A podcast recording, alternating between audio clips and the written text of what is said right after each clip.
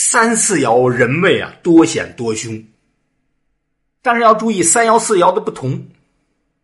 要是不好的卦呀，一般到了第四爻，到了上卦就开始转机，就开始出现转机，开始转变。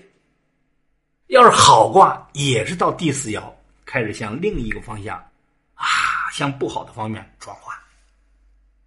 第三爻啊，可能相对来说不太好，多险多凶。第六爻一般表达是物极必反，一个变化的临界点。那就要看这卦是哪一卦了。反正《周易》最后一爻仍旧吉祥的，整体看来不多，就那么几卦。你像井卦，用井来说道理啊，你能从井当中悟出什么道理啊？古人真是把他那个智慧在当时的条件之下发挥到极限了。水风井。好像长沙有这么个地名，水风井，整个从周易来。你说水风怎么就井了呢？得把那风啊理解为木。说法很多。早上起来看那树木上有什么露水，受到启发，哦，这水是可以从地下取上来的，所以打井啊，或者结高的发明啊。都受这种象的启发呀，于是有了井。那你有了井之后，这井怎么为君王的修身养性、经邦治国服务啊？那，你去想啊。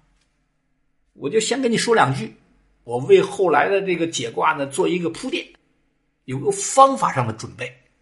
井，他说改易不改井，能不能读懂？改易不改井。就是因为村落啊可以搬走，井能不能搬走？搬不走，不是什么地方都能打出好井的。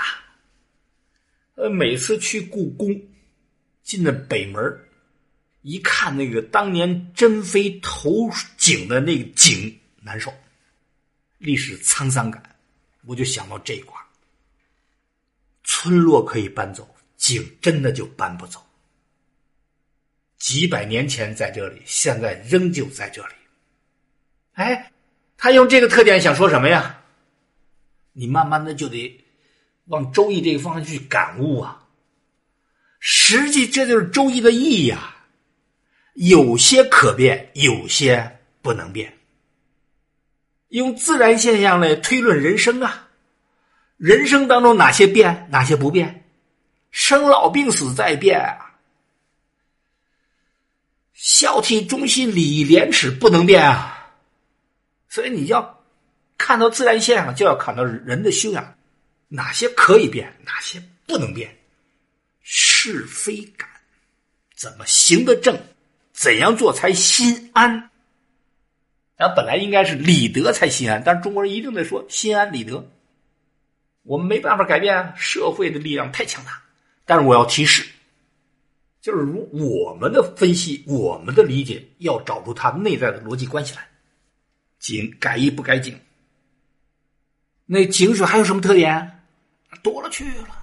怎样才能让这个井水从没水到有水，从有水的水量再到水质，一步修缮，跟人的道德修养有没有联系？从往来井井，不管走的来的人都要喝水，有没有联系？周易都是通过这样的大家。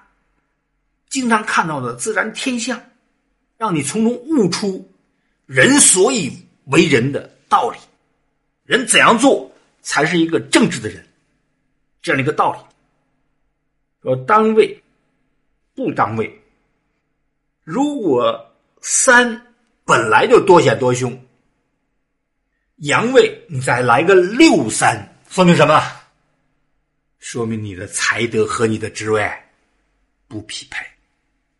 所以他就告诉你，这爻多险多凶啊的主要原因，你别埋怨客观了，多在自身找原因，是你个人才德不称位。所以当位呢，表达的是你的能力、你的方法得当；不当位呢，要么就是九二说的你冒进。